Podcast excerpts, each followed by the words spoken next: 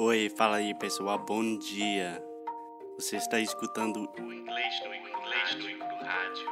I am your host, Foster Hodge. This is your daily dose of English.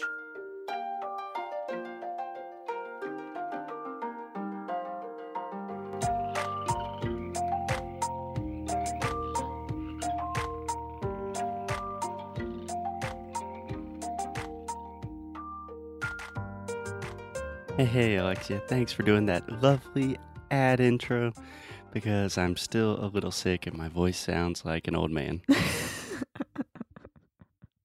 You don't sound like an old man. You No, just prefer me to do it. No, I'm just saying I sound like a handsome, like dignified old man. sound like Barack Obama or, I don't know, a good speech giver. Okay. Orator. George Clooney. Mm, George Clooney's not a good speech. okay, whatever. So yesterday we talked about weddings, and as usual, Alexia and I talk a lot. So we only got to the things that happened before the wedding. And I still have a lot more. Yeah, a preferred topic of Alexia, weddings. So today we're going to talk about the day of the wedding. We're going to stay on track. Imagine Saturdays, most weddings happen on Saturdays. It's the same in Brazil, right? Yeah. Okay. So Saturday morning, we wake up. What happens? After the rehearsal dinner that we talked about the last episode, so after the rehearsal and the welcome party, you wake up on Saturday feeling really, really tired and you have a brunch to attend. Yes. So most weddings will have some sort of event function. It might be a brunch, it might just be a small party, but something to do just to make you have to wake up early. I don't know who's in charge of it, who sets these rules. But normally it's really nice. The brunch we went to last time was, was a amazing. beautiful old mansion in the south with like rose gardens. I love food. that place. Yeah, it's nice. Yeah. Well, no, it's it's always nice. It's amazing, but you still have the ceremony and the party to go the same Okay. day. Yeah. So we have brunch, and then generally what happens next is people in the wedding. Once again, we're talking about bridesmaids, groomsmen, and family, Family. members. They will meet somewhere for pictures. Yes. Right. So pictures, you can say pictures, photos, same thing. Yeah. So the pictures in a Brazilian wedding, we have pictures inside of the hotel room with the bride and the bridesmaids and the family, and with the groom, with the groomsmen and Yeah. family. That's normal. That's At this wedding, this was actually the first time that we had hotel pictures. So the groomsmen were hanging out before the real pictures, and there was a photographer there. But I don't think she could take any pictures because we were making so many jokes and it just was not happening. Yeah, I, I like that. I really do. Um, when all everyone is getting ready and you see the um, emotion, no, the emotion on the uh, on the mom and the dads from the bride. Yeah, it's very intimate. Yes, it's very very nice. But in American wedding, it's not only this. You have to go to the hotel or the place that they are all getting ready and meet everyone in the wedding to take pic- pictures before the ceremony, before the I do. So the groom and the bride, they see each other before the everything. This is so weird for me. Yeah. So, okay, let me try to explain this in an easy way.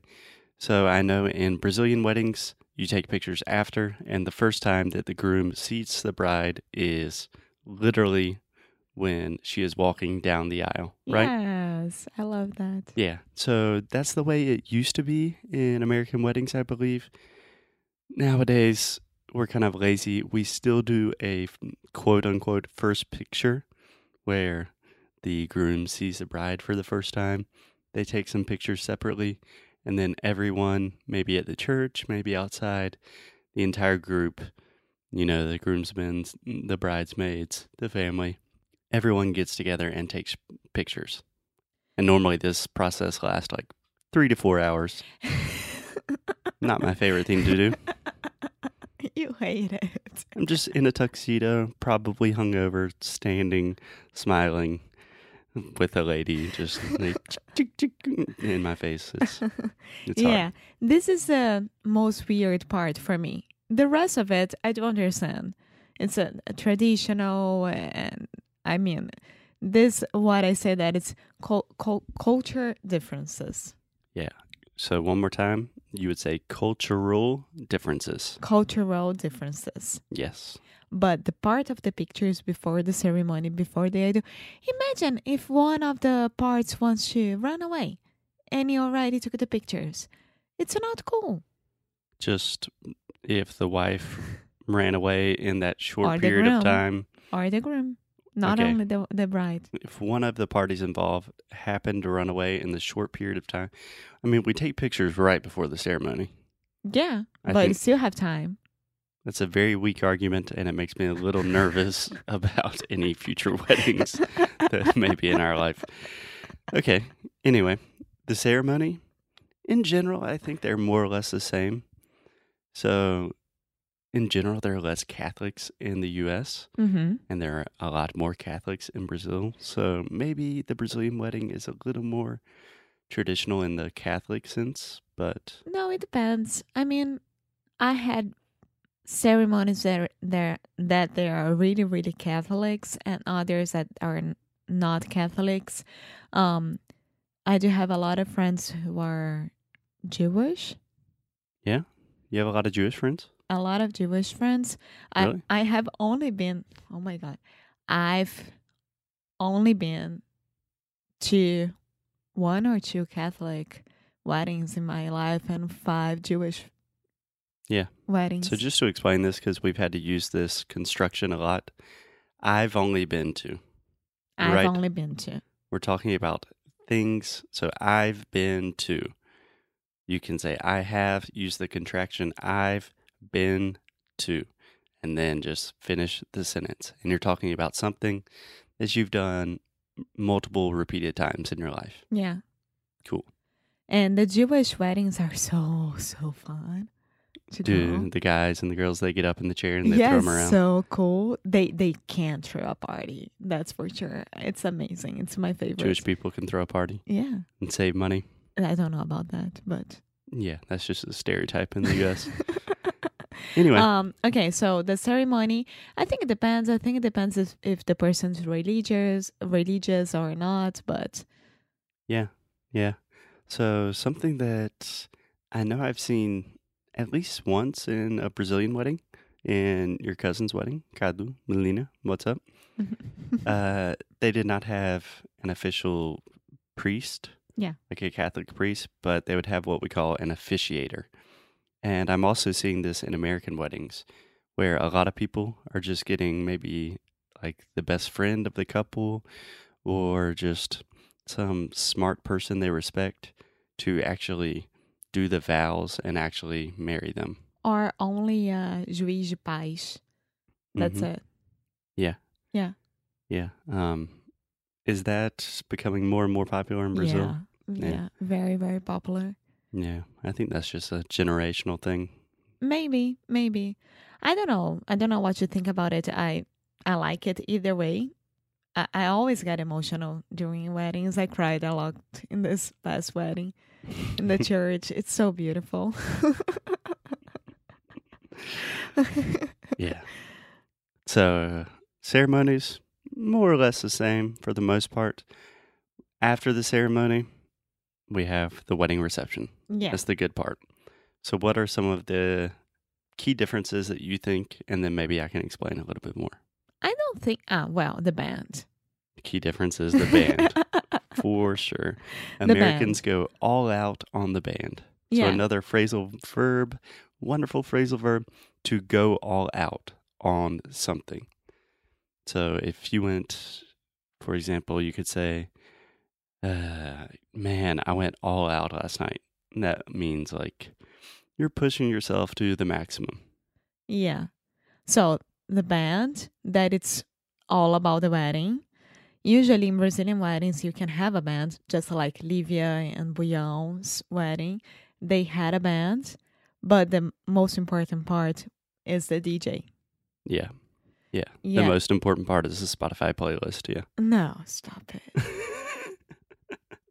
and I love bands. I do. I I I don't know. I want to be part of one of those bands. yeah.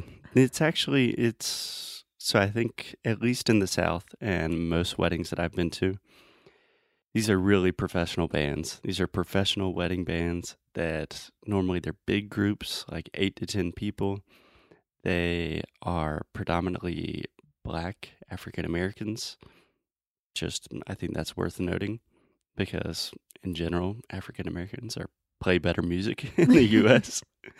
and it's kind of like a mix between dance music and classic music and just party music.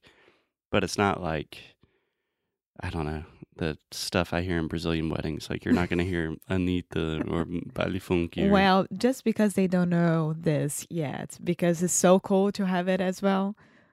Yeah. Yeah. We can have Anitta But it's a mix come to with our wedding. Ain't no mountain high enough with Maroon 5. So it's something like that. Yeah. Cool. Cool. Um, Any other big differences you notice between the receptions? um, yes, yes. So the party is over at midnight, more or less, every time, right? So everyone has to leave Yeah. when the when you give bye bye to the bride and the groom. you give bye bye. yes.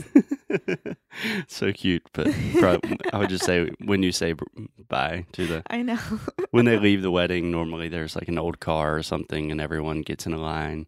Sometimes you have sparklers, you know, the little Yeah. things with fire. I like that. I like that a a lot. Yeah. Um, in Brazil, we stay till 5 a.m. with the groom and a bride. So it's a party. It's a non-stop party So you don't like throw rice in their faces or anything. uh, outside the ceremony. Yeah, so you do. Yeah. Yeah, that seems like a weird tradition to me. you know, it's good luck. But I'm pretty sure that birds can eat the rice and then their stomachs explode. okay, so we are not talking about bad things right now. So, I'm just saying, it seems like there are tons of Brazilians killing birds with rice. so we give It's bye. a huge injustice. we give bye to the bride and groom, right? And then everyone decides to go to another place, like a bar. Yeah, And the bride and the groom are there with us. yeah, it's all a show. they It's change clothes and get there.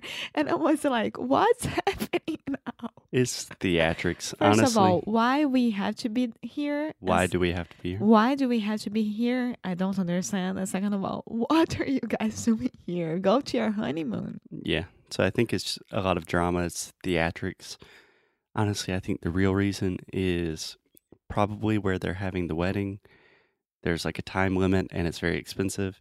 And all of the parents, all the old people at the wedding can only stay till midnight. And all the kids just kind of want to leave and go to a place by That's themselves. why we stay there f- uh, till 5 a.m. Why? That's why we stay till 5 a.m. Because of The what? younger. Yeah, but the parents leave. Yeah. Yeah. Okay. Cool. So besides that, everything's the exact same. yeah. I think that's a good place to stop, Alexia. Until death do us part. I'll see you next time. Bye.